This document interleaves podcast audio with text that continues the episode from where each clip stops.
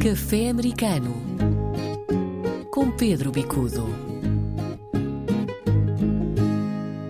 Viva Pedro, boa noite. Mais um café americano na RDP Internacional e vamos olhar para a atualidade da América do Norte, não só Estados Unidos, mas também Canadá, Bermuda e aquilo que diz respeito às comunidades portuguesas.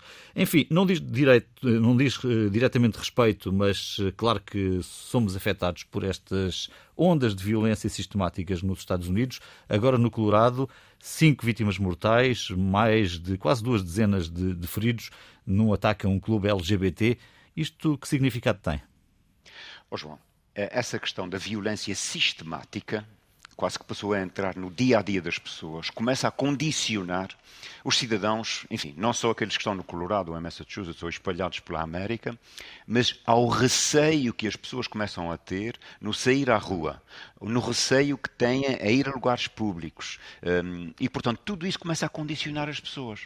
Há aqui um outro aspecto que não deixa de ser interessante, que é, por um lado, essa autêntica epidemia de violência, porque é quase diário essa autêntica epidemia de violência começa a criar uma sensação de uh, anomalia do ponto de vista das pessoas já quase que já não, não olham para a notícia de mais uma uh, situação de violência, porque já é todos os dias. Portanto, as pessoas começam a ficar insensíveis em termos do coletivo e têm, sim, comportamentos individuais de muito mais cuidado no sair à rua. Hum. Isso é profundamente anti-americano.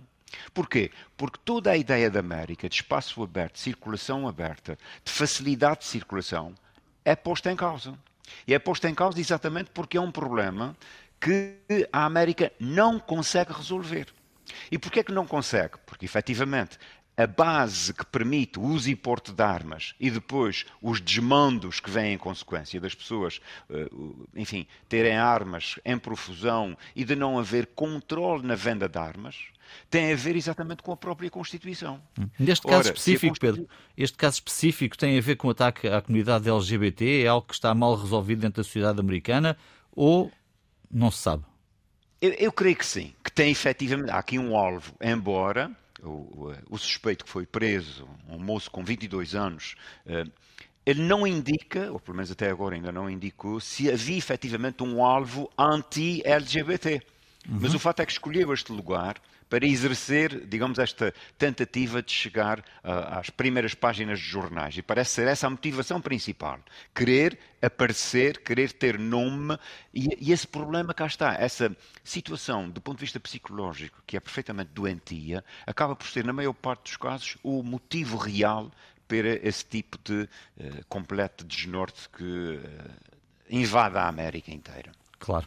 Bom, vi uma notícia que não, é, que não seria comum, não, não seria de resto possível em Portugal, no Massachusetts, devolução uh, do imposto. Portanto, uh, tanto quanto percebo, há um, há um limite, uh, até um imposto coletado, digamos assim, e aquilo que veio a mais foi devolvido aos contribuintes. É algo que aqui é não estamos. É, não, não, não vimos aqui na Europa isso.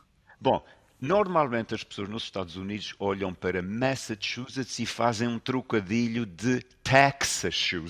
Hum. É o estado dos impostos. Porque, de facto, sendo um estado mais virado para os apoios sociais, mais virado inclusivamente para uma certa construção política, eh, eu diria com muita influência europeia, portanto é quase que uma Europa transportada para o outro lado. E, portanto, Massachusetts tem de facto essa característica de ter impostos muito elevados, mas de haver de facto uma relação bionífica entre quem dá e quem recebe. Facto as pessoas pagaram a mais, agora o Estado está a devolver às pessoas. Isso não deixa de ser interessante, porque é também uma maneira de estabelecer uma boa relação entre cidadão e uh, governo, entre cidadão e o próprio Estado. Uh, o que não deixa de ser interessante também é que tem havido um aumento gradual de, de impostos e, também como reação a isso, nós temos normalmente um poder legislativo que é democrata e frequentemente temos, por oposição, um governador que é republicano. E é a tentativa que há, em termos de democracia, de conseguir colocar dois poderes, um que de alguma maneira controla o outro. Portanto, essa é a realidade do Massachusetts, onde nós temos imensos portugueses, uh, e, portanto, é com, é com alegria que as pessoas também veem que o Estado é responsável e essa responsabilidade é efetiva porque se recebeu dinheiro a mais, agora está a devolver ao cidadão. Uhum. Bom, vamos também falar de política internacional. Os Estados Unidos muito ativos no G20, encontro de Biden, que de resto fez 80 anos com o Sr. Xi, eh, e temos também, nesta, nesta altura, movimentações eh, do lado da vice-presidente, que está, Pedro, cada vez mais ativa.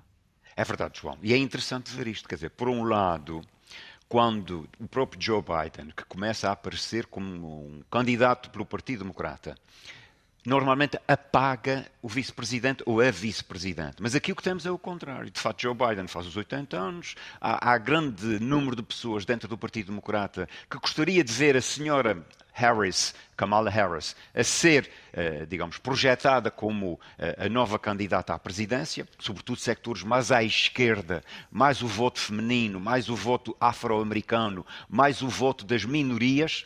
E, portanto, quando a senhora Harris aparece numa projeção tão grande quanto a tentativa de ser porta-voz da política americana no Sudeste Asiático, sobretudo a tentar também contrabalançar essa tensão crescente entre a China e Taiwan, em que os Estados Unidos se posicionaram claramente ao lado de Taiwan, pois há também a tentativa de criar outros aliados na zona que apoiem os Estados Unidos contra a tentativa de controle da China por Taiwan. Portanto, a senhora Harris aparece aqui numa missão que é difícil, mas é uma missão de grande projeção. E isso deixa de ver que a decisão de Joe Biden concorrer não é ainda definitiva. E a alternativa seria ela?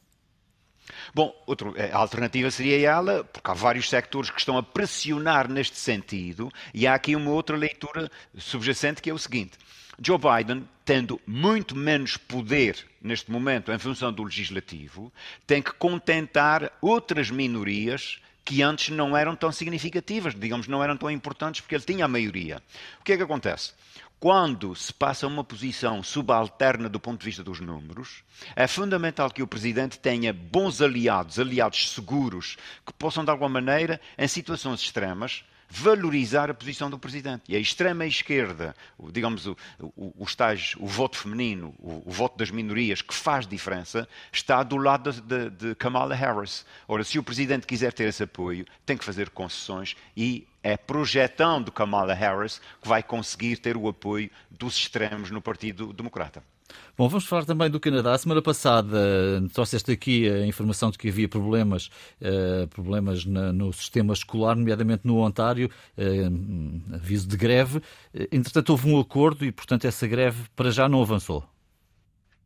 Exatamente, João. A greve neste momento está, eh, eu diria que praticamente ultrapassada, praticamente porque falta uma assinatura ainda da direção dos sindicatos. O que não deixa de ser interessante é que, sendo uma greve de, de uma união de sindicatos contra o, o, portanto, o governo da província do Ontário, eh, isso criou uma situação de grande instabilidade, porque eh, os miúdos não vão para a escola, as escolas estão fechadas, digamos, há, tu, há tudo aqui um, do ponto de vista social, há tudo aqui uma série de, de processos de interrupção da, da normalidade da vida. Bom, o anúncio de que havia acordo e o anúncio de que a maioria das situações que os sindicatos estavam a tentar resolver, nomeadamente aumento de ordenados, são cerca de 3,59, quase 4% de aumento ao ano, um, ao mesmo tempo mais uh, apoio no sentido de serviços diretamente para os estudantes, uh, nomeadamente cantinas, apoio médico, Portanto, normalmente são essas as questões que são mais discutidas. E o, o governo provincial chegou a acordo, um, digamos, o, o, ministro Stephen Lexe, que é o responsável por essa área, uh, anunciou esse acordo, mas, de novo, amanhã é a assinatura final. Tudo indica que sim, que haverá uma assinatura e que se ultrapassará essa situação. Por que é que isso é tão importante? É tão importante porque são milhões de pessoas afetadas, muitas dessas pessoas de ascendência portuguesa, e portanto é quase que dizer: olha, os filhos dos portugueses no Canadá vão passar a ter escola, a vida volta à normalidade, e isso tem um impacto muito grande. Bom, o Café Americano fica por aqui. Pedro, marcamos encontro para a próxima semana com outros temas. Até lá. Até lá. Um abraço. Haja saúde. Café Americano com Pedro Bicudo.